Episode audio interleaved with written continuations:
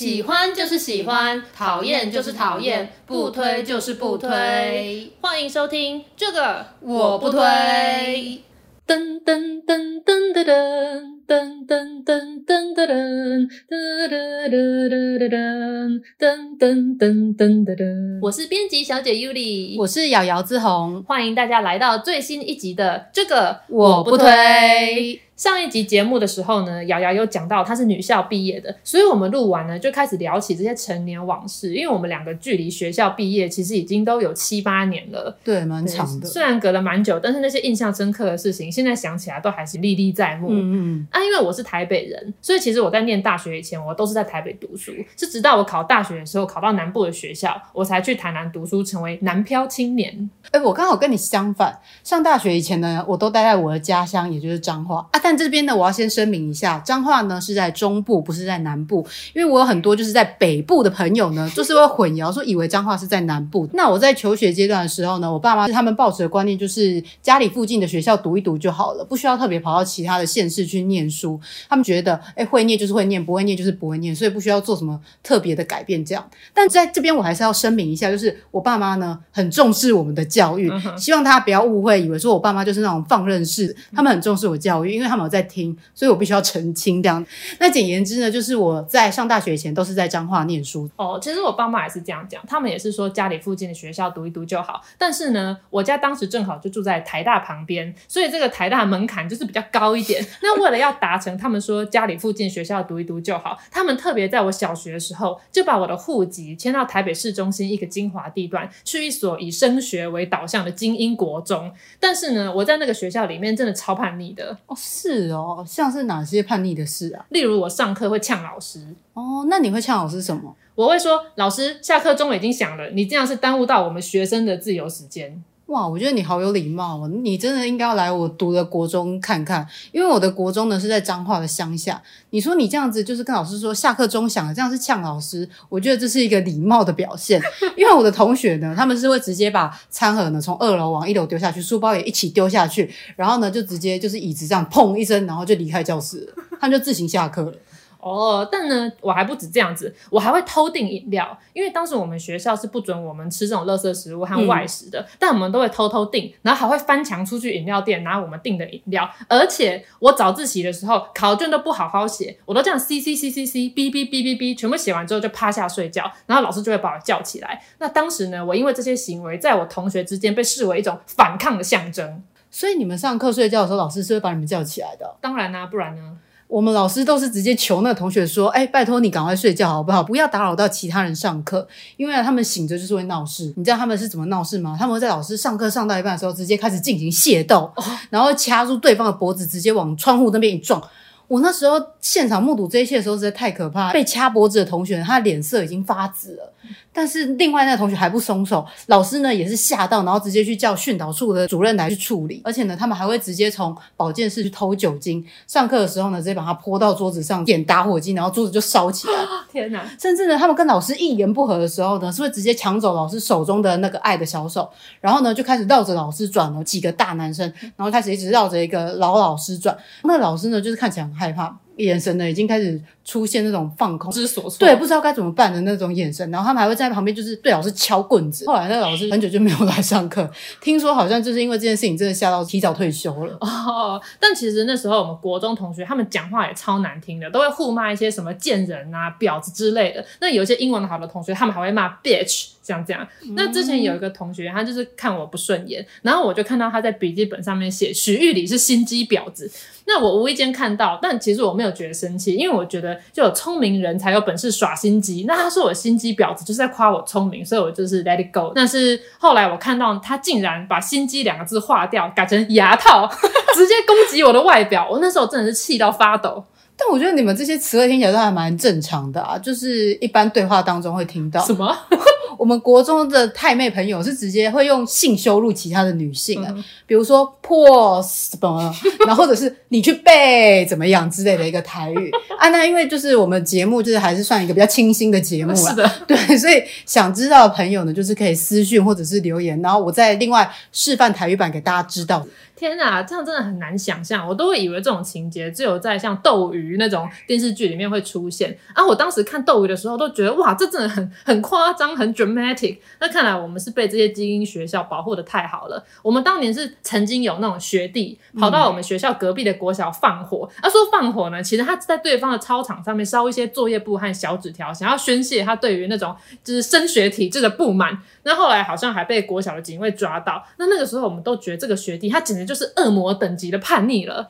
哦，你这些真的都听起来都是小 case，你知道都是见怪不怪这样。我当时的国中同学呢，是会带着女友到隔壁国小的溜滑梯做一些儿童不宜的事情，而且呢，在我高一的时候呢，就已经收到国中同学的訃闻的，因为他就是吸毒，然后又喝高粱，结果就暴毙而死。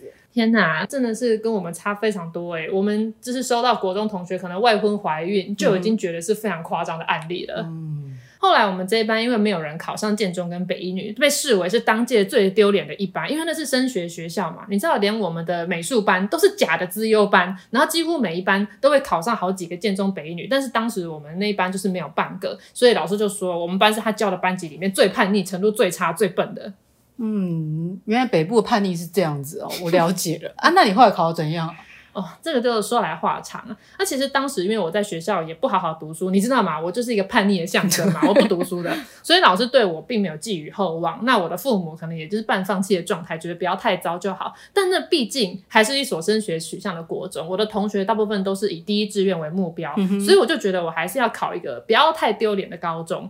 那我就去报名参加那个补习班的全科班，就那种机测冲刺班啊。对，然后我在补习班呢，就认识了当时的交往对象。啊，那个男生他也是读精英国中，只是不同所。你知道我们北部就有一些精英国中的竞争，对，他就是另外一所的。那所以我们就是会一起读书，然后我们就定下了一个目标，就是要一起考上松山高中。那当时因为我们做那个落点分析的时候，发现我们两个距离前三志愿都还有一小段距离，所以我们就决定直接把目标放在松山这样子。哦，真的很像夫妻同心诶啊，那结果嘞？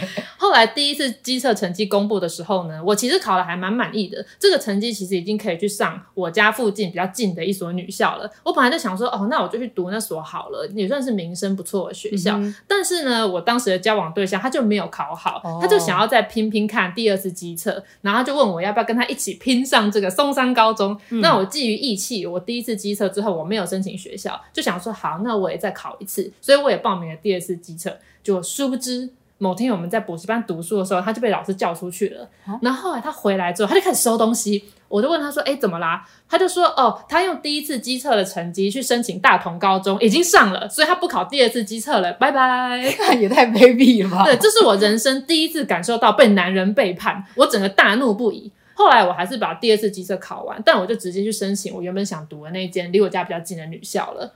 哦，我记得大同高中不是男女混校吗？他怎么没有叫你一起去读这一间呢？有啊，但我不想，因为我已经对男人失望了。我想说读女校应该不错。所以你后来是念哪一间啊？我念的那一间在木栅。啊，你呢？我念的呢是彰化的一间女校。那算是当地评价还 OK 的一个高中啊。我国中的时候其实蛮认真念书的，因为我蛮想摆脱那个糟透了的环境，想要去证明说呢，即便身旁的同学成天械斗闹事，但我只要我想念书，还是可以考上好高中。对，所以当我从乡下国中呢进到这种相对都市的高中之后，我整个很不习惯了。进去的时候才发现，天哪，这个地方是天堂吗？大家都很温文儒雅、有礼貌，看到老师都会打声招呼、问声好，同学彼此之间也不会。会打架哎、欸，吓死我了！也不会互骂哦，这也太棒了吧！哇，这真的是很励志的故事，而且你还要考进你们学校的语资班，金价就搞哎。对啊，真希望我国中老师有听到这一段，然后呢，就是找我回去分享，并颁一个杰出校友的奖给我。我进入女校之后，我本来觉得这会是一个女生大团结，然后一起追求新时代女性独立自主的一个环境。啊，殊不知呢，我才第一学期刚入学，我就遭到下马威。就是在这之前呢，我听到大家说什么女人总是喜欢为难女人，我都觉得这是歌词或者是戏剧的内容。我就觉得女生要团结嘛，对啊。然后就后来才发现，这这是真的，就是女校是一个会让嫉妒心去发酵的地方。首先，我刚入学那个时候，我们有一场英语竞试，那班上有另另外一个和我一样在美国生活过的同学，那他就自信满满，觉得自己一定是第一名，或者是全校前几这样。结果我的成绩考出来，就是比他还要好。啊，其实我们两个都是全校前几，但似乎他就是从此把我当做他的假想敌。哦，对，而且不只是在考试方面，就连在美术课，那时候我们上完美术课作品，就是才刚带回来放在桌上，然后因为下一堂是数学课，那数学老师就是无意间看到我的作品，然后他就说：“哎、欸，画的很棒！”就在课堂上这样夸奖了我几句，嗯、然后那个同学就觉得很不是滋味，他就匿名到我的无名小站留言，对，我至今都还很深刻的记得，他是留言说：“不要以为自己很厉害，你其实没那么了不起。”对，他是留这一句，那因为他是匿名，可是我当时我一看就觉得一定是他留的，因为他平常就是有点就是在跟我竞争，这样处处针对。后来我就去求证，就是问他的朋友啊什么的，然后大家就说哦，对，的确是他。那我后来有跟他和好，但是我们就是不断的维持着这种有点亦敌亦友，或是你可以说余量情节的心态，就是他不断的在各方面就一直要跟我比较，然后一直会有点攻击这样子。那其实我觉得。我的这个敏锐度呢，就是在女校培养出来，就是大家匿名骂我，我一看就会知道，就是在女校里面培养出来，因为真的会有一些针锋相对的事情。那不过其实我后来对这位同学还是颇有好评，且跟他一直维持着这种，就是我也是。在与他的竞争之中，有得到一些乐趣，这样子。嗯、而且因为他讨厌我，他是一对一，他是只针对我在进行攻击，他并没有到处说我的坏话，或是煽动其他人来孤立我。但就这一点，我其实就觉得他比很多人都好了。哦，像我那时候，因为你也知道，国中啊，读那种烂学校，后来进到天堂之后，就觉得。高中真的是一个好棒的地方，而且呢，就是我们高中的时候比较没有那种什么针对一个，就是一对一的这种针锋相对的情况发生。因为我们班是特别班嘛，那我们班是会同班三年，就是不会再进行什么社会组跟自然组的分组，因为我们班就是社会组的这样子。所以呢，其实一进到高中的时候，我们导师就一直在传递给我们一个理念，就是大家把彼此当成是彼此的伙伴。嗯、那在班上感情，希望是整个说是整体是一个融洽的，大家是互相支持的一个状态。所以呢，就比较没有这种排挤的一个情况发生，当然就是其他普通班的状况，我是比较不清楚了。那我就来告诉你，我们普通班里面女生纯粹的恶意是什么样的？你是说校园霸凌的部分吗？对，但那时候其实还没有校园霸凌这个说法，那个说、嗯、那时候就只有说排挤。但是我看到的状况，我觉得远远比排挤这个词还要严重的多。因为当时我们班上有一个长相甜美，然后成绩也蛮好的女生，嗯、她现在是一个完美，总之她是真的漂亮。嗯、那她整个人也是比较那种温柔内向的类型。她本来跟班上的主流派女生，就是所谓主流派女生，就是那种大概就是。就是五六个人啊，然后都会成群结队一起上厕所，然后互称个姐妹啊、好闺蜜那种一起团体行动的小团体，这样，他就跟这个小团体走得比较近。后来不晓得为什么，他就变成那群女生霸凌的对象，就是他们会使唤他做事情，例如叫他去合作社帮每个人买饮料回来，或者是把他的东西弄坏，就例如说把他相机摔坏，可是却不肯赔，然后也不道歉。总之，我觉得他们就是以欺负他为乐，然后偶尔有机会穿便服，就是例如呃校庆的时候，他就是会嘲笑他说他穿得很丑。丑，那可是其实我们旁观的同学，我们都知道那个女生很漂亮，然后也颇有异性缘，然后他们那些主流派的女生还会造谣她说这个女生男女关系混乱啊，或是有堕过胎之类，总之就很恶劣。也太没品了吧！那些女生感觉是嫉妒她才貌双全吧？对，我们也是那么想的。那、啊、当时因为我也有遭受到班上一些女生的攻击，但是因为我孤僻的性格，在国中时期呢就已经发展完毕，所以我在高中的时候我其实根本就不在乎班上的人对我有什么评价，他们骂我我都觉得不痛不痒。而且我的校园生活中心是在校刊社，我那时候就是一个 nerd，所以我其实也不太在乎班上的人讨厌我或喜欢我。跟我走的比较近的两三个同学也跟我一样都是同类，那我们就是一群怪。人聚在一起，所以我们的共识就是，我们可能会私底下偷偷讲别人的坏话，但是我们不会公开态去排挤别人或是攻击别人，因为我们知道自己也很怪。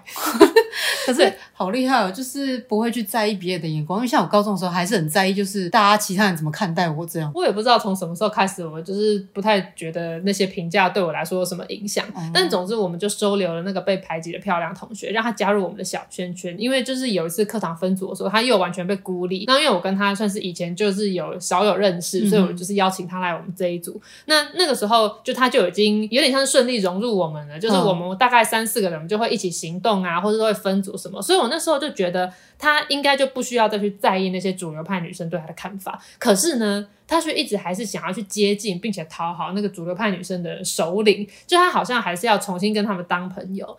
那后来我觉得很明显，他就是希望可以去讨好所有的人。那主流派的女生也是因为知道他的个性这样，所以就会利用这一点来吃定他。即便我们有跟老师反映，因为这个情况很严重到我们有曾经跟公民老师反映，因为公民老师正在进行一个让全班就是匿名写下班上有什么问题，嗯，就是的这样子的活动，所以我们就有写出来。那老师来关照这件事情的时候，他们就说：“哦，没有啊，我们都只是在闹着玩呐、啊，对不对？你应该也没有生气吧？”之类。可是他当事人，他的确也不敢说他被欺负，他就是只能默默点头说：“哦，对啊，我们都是朋友。”所以这件事情后来就是一直不了了之，直到毕业。哦，我蛮能懂他那样的心情的，因为我觉得其实大部分女生应该是跟他那样比较像，像你们这群怪咖这种，就是怪人，对，这是比较特别的。所以其实，在高中这段期间，就是除了学生跟学生之间，就是彼此可能会有一些纷争什么之外，其实我觉得。老师跟学生之间也是会有一些问题，例如什么？我像在女校最不好的地方，就是因为都只有女生，哦、那环境上呢，其实算是相对比较封闭单纯的。除非就是你有去补习班，不然你其实很少会有跟异性相处的机会。是的，那像你这样很常去补习班，你应该蛮常有机会的。这样是的，所以但是因为这个刚好是一个你在对于性别就是探索，然后还有对于异性感到好奇的一个时期，嗯、所以很容易就是对学校的男老师或者是男教官产生一个崇。崇拜跟一个动心的一个状态。嗯哼，那在当时呢，就是男老师只要年纪不要太老啊，五官都在的话，嗯、就是通常都会很受到女学生的喜爱。对，的确像是我们当时的时候，我们学校就有一个已婚的男老师，嗯，他就是利用他的职务之便跟一个权力不对等的关系，嗯，跟很多的女学生就是有了不正当的一个性关系这样子。哦，那那时候也是闹的，就是学校风风雨雨的。后来那个老师就是被调离我们学校，然后就从此就销声匿迹了。那女校除了学生跟学生之间有些问题，学生老师之间有些问题，但我觉得。女老师本身也会有一点问题，因为你知道以前就是女子无才便是德的那个时代，对，那个时候其实已经有女校，但大家都会当成是新娘学校。嗯嗯。那尤其像我这所学校，因为它也不是第一志愿的女中，所以我觉得很多老师或甚至是家长，可能都把这间学校当成新娘学校，只是比较聪明一点的新娘。那一开始我进这所学校的时候，我会觉得你都是女校了，所以你当老师们也应该要就是走一个我刚才所说的那种女性独立思考能力这样子。的学风才对。对啊，那像通常如果你要鼓励一个学生好好读书，你会怎么说？我会说就是，哎，你要好好念书，以后才可以考上好的大学，然后找到好的工作，这样有好的生活。对，但我们有一些老师呢，他就会说，哎，你要好好读书，考上好的大学，这样你以后才能够认识好的老公。确定吗？然后那时候我们听到我我啦我自己，因为我那时候正值一个愤世嫉俗的年纪，所以我听到老师讲这个，我就会超级生气，想说我来学校这么认真读书，考上好大学，难道我的目标真的就只是要嫁个好老公吗？那为什么不叫我爸直接帮我安排相亲就好了呢？真的，而且你提前开始找，可能还可以找到比较多好的。而且后来出了社会之后，你看过这么多案例，不管是新闻事件还是身边朋友的案例，你就会知道，就算你好好的读书，然后考上了好的大学，与一个高学历的男人结婚，他们也未必会是一个好的老公。他们前十年是个好的老公，也不知道第二十年会不会是一个好的老公。所以这种事情根本就很说不准。用这个理由来要我认真读书，完全没有办法说服我。还有就是，我不晓得你们以前有家政课吗？有，我蛮喜欢家政课的。啊，你喜欢家政课？对。好，我不喜欢家政课，单纯只是因为我很不擅长。像我们那时候要织围巾。这种编织的事情我真的很不会，就是一开始在织的时候，就是应该说你要维持那个每一个针的距离要一样嘛。嗯、可是我就会越织越松，越织越松。然后那时候我妈看到我在织，她说：“哎、欸，你这样越织越松，你这样子就是 那个围巾会变成梯形。”我说啊，对，真不妙。然后我就在越织越紧，然后结果最后它就变成一个菱菱形。总之，我那个围巾就织了一团糟。但我觉得围巾织一团糟就算了，可是你家政课拿去给老师看的时候，老师就会说：“哎呀，你女孩子怎么把围巾织成这样？”这样就很令我生气，因为想说，那难道男孩子围巾织成这样就可以吗？但我喜欢家政课的原因，是因为我觉得习得这些技能之后，就是以后你自己一个人在外面生活的时候，你可以帮自己缝缝扣子啊，或者是可以自己煮饭给自己吃。我觉得这样子很好。但如果要扯到说我们女生做这些是为了以后就是帮老公干嘛之类的，真的会生气。真的，对，像当时的家政老师，如果他是以你刚刚的论点，就是说这些技能都是你日常生活中会用到的，嗯、你以后独立生活的时候你要会缝缝扣子什么的，我就不会这么拒绝学。像我现在一颗扣子都缝不好，我每次扣子掉了之后，我都拿回家里叫我妈帮我缝。我觉得替以前的家政老师要负蛮大责任。对，而且以前我们家政课就还有什么做月饼啊，然后做一些料理啊，嗯、因为料理也属于我比较不擅长的范围，就很常被老师说啊，玉里啊，你这样以后会嫁不出去之类的。我只要听到你以后会嫁不出去，我就会超生气的，想说关你什么事？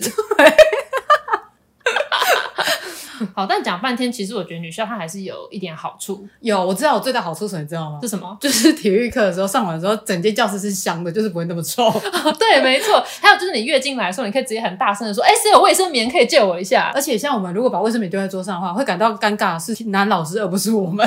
对，以前国中的时候，你卫生棉拿出来，男生可能会嘲弄，然后老师还会说什么：“哎、欸，把那个东西收起来，不要放在桌上。”好像是什么东肮脏的东西一样。对啊，在女校整个就是啊，超级自然。对，然后除此之外，就是呃，像是在男女合校的时候。如果今天遇到要搬桌子或者是抬重物的时候，老师是不是都会习惯性的说男生去做这件事情？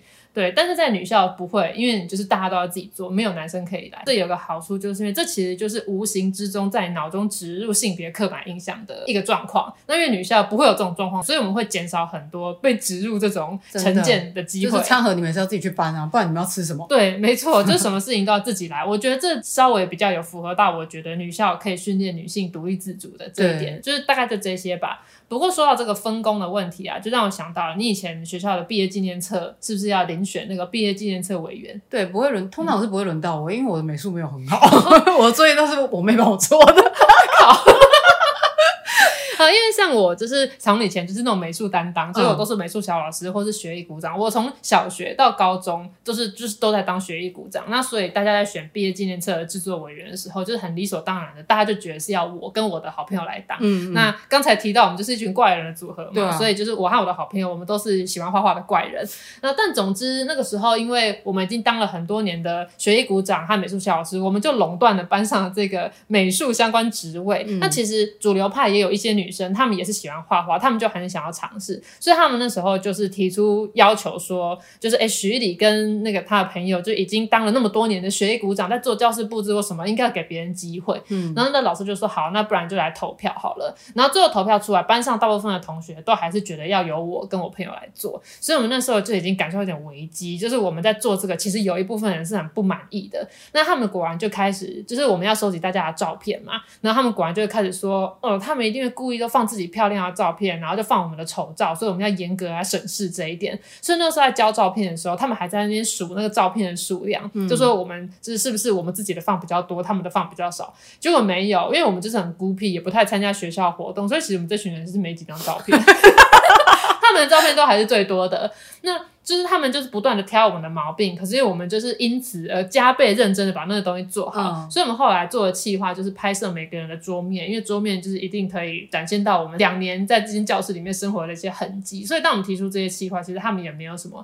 反驳的空间。但总之这件事情有让我学到，呃，当你被指派某一样工作，可能真的会有人因为嫉妒或者是一些不平衡，他们就会跟你处处作对。即便我后来工作的时候也是如此。但这个毕业纪念册事件，就是让我学到。即便有些人在讨厌你，但你如果只顾着在意他们的看法的话，你可能什么事情都做不好，因为他们会希望他们的照片放最多，然后他们的照片修图要把它修的比较漂亮，修比较瘦之类，然后要好朋友要放在一起坐在最前面。如果你试图要讨好他们，然后都做这个的话，到时候你做出来的毕业纪念册可能发表会很丑，或者全部都变成他们的就是女团秀之类的。对，但是那个时候我们就坚持说，我不要在乎他们的看法，我们就是以非常公平的把每个人照片都放出来，然后每个东西都做好。嗯、所以那个东西真的做出来的时候，其实他们是没有话说的。嗯。后来我在杂志社跟出版社上班，我们也会遇到那种你需要提案。那你在提案的时候，那些讨厌你的人，或者是平常对你有意见的人，他们可能就会针对你的提案去挑毛病，嗯、或者甚至还会遇到那种你提案了，然后对方会说：“哦、啊，这是我的 idea”，或者是 就抢先你一步提案。像那时候遇到这些事情的时候，我觉得如果我没有在女校这种就是。呃霸凌以及小团体的历练之中，我可能就会很在意，想说哦，为什么他要针对我，或是我的功劳被别人抢走？但因为有经历过这些女校的事情之后，我就是马上就发现说哦，这些事情不管是在学校还是社会上都是一样的，我就是只能把自己的事情做好，我没有办法去讨好所有的人。对，所以我后来很快就从职场宫斗的这个呃这个震撼中走出来了，因为我发现就是看来看去其实都是同样的套路。对，那。还有那个说闲话的部分，刚才不是有讲到主流派的女生会造谣那个漂亮的同学，就是有一些不正当的男女关系什么的嘛。那在职场上我也有遇过，就是那种有一个新的同事进来，然后可能有一些人就看不爽他，然后就会说哦，这个同事啊跟另外一个同事就是搞男女关系啊，然后在办公室什么手牵手啊，在摄影棚就是搂肩看夕阳什么，就传的沸沸扬扬，然后他们会到处跟别人讲。那如果你赞同他们，他们就把你拉到同一群，说哦，我们一起就是反对那个部门的那个谁。然后如果你帮。你帮那个同事讲话，他们就说哦，你跟他们是一边的，就是一定要这样分党派这样。嗯嗯。那后来我就学到最好的方法，就是当他们跟你讲说，哎，你知道吗？他们怎样怎样，我都会说。哦，真的假的？我没注意耶，哦，我下次会看看。就是用这种非常中性的回应，这样子敷衍过去，不要让他们有机会把你拉拢在同一边，或是把你推到他们的敌对的那一面。嗯哼。回顾过去这段在女校的生活，我觉得女校带给我最大的收获就是我学会不要在意他人的目光。对，其实我也是，因为我呃，像你的话，是因为你从国中的时候就开始建立那种就是自我意识什么，你比较不会去。哦，对，我性格本来就孤僻一点，对，对，对，对，所以你在高中的时候就没有受到那样的影响，但因为。高中的时候，其实我还是也会受到就是这种小团体、小圈圈的这种的一些困扰，然后而导致自己的情绪啊，或者是一些什么表现就受到影响这样子。嗯，但上大学之后，就是渐渐的，你就会觉得这些关系好像没有那么重要，这样、嗯、你不必因为别人而觉得自己怎么样这样子。所以呢，就也没那么在乎，就会觉得说自己只要把自己的事情做好就好了，就是只求问心无愧。就连现在在职场的时候也是一样，就是觉得我自己该做的有做到，那跟同事之间呢，在工作上呢，能够有合作无间，顺利完成。专案这样就好了，因为同事之间是否就是同事之间要进展到就是变成朋友的关系，其实没有那么容易。嗯、所以呢，就是我觉得私底下是否有其他互动什么这些，我觉得我就没那么在意了。因为毕竟要经营朋友这段关系是需要花时间跟感情的，还需要点缘分哦。对对对，很难随便建立的。所以我就是以一种随缘的心态在交朋友。嗯，说了这么多，所以女校你到底推不推呢？你觉得女校真的应该存在吗？我觉得在学校的时候，老师常常会说，学校其实就像是一个小型社会的缩影，嗯、就是我们在这当中学会如何之后进入社会要该怎么应对进退。嗯、如果就从这个观点来看的话，我觉得女校并不应该存在，因为在这个社会当中，我们并不可能说只存在着单一性别的互动。嗯、那在这个女校的过程中，我们就是都只有跟同性互动，我们可能就会不知道未来该如何去跟异性互动跟相处。那可能就是异性只要对你示出一点好，你就。一下来就晕船，船。对对对对，或者是有可能因为都一直跟同性相处，那之后呢，就跟异性就不敢有任何互动，而导致什么恐男或恐女症这样子的一个状态发生。嗯的确，而且其实我觉得女校的重点好像不是形式，因为有些研究它显示单一性别教育其实是有好处的，尤其是女性能在普遍被认为比较不擅长的那个数理跟领导方面有更好的表现。那、嗯啊、男性也是一样，就是他们在文学跟艺术领域上也不会因为受限一些刻板印象，然后就觉得不想学习，或是觉得这样子就是不够有男子气概之类的。对，那当然说这样子他会牺牲掉你刚才所讲的那个小型社会的体验。到头来，我觉得最重要的还是基本教育，因为如果能从头就建立起正确的正向的性别观念，那么你是否就读女校，它就只是一个个人选择而已。毕竟，就算你读女校，你终究还是得面对异性；而、啊、你读男女合校，你也未必能互动的比较好。的确，没错。所以我们的结论就是：喜欢就是喜欢，讨厌就是讨厌，不推就是不推。女校你想读就去读，如果无法决定的话，就选离家近的学校吧。毕竟你会念书就是会念书啊，不会念你到哪里都一样。我们今天的节目就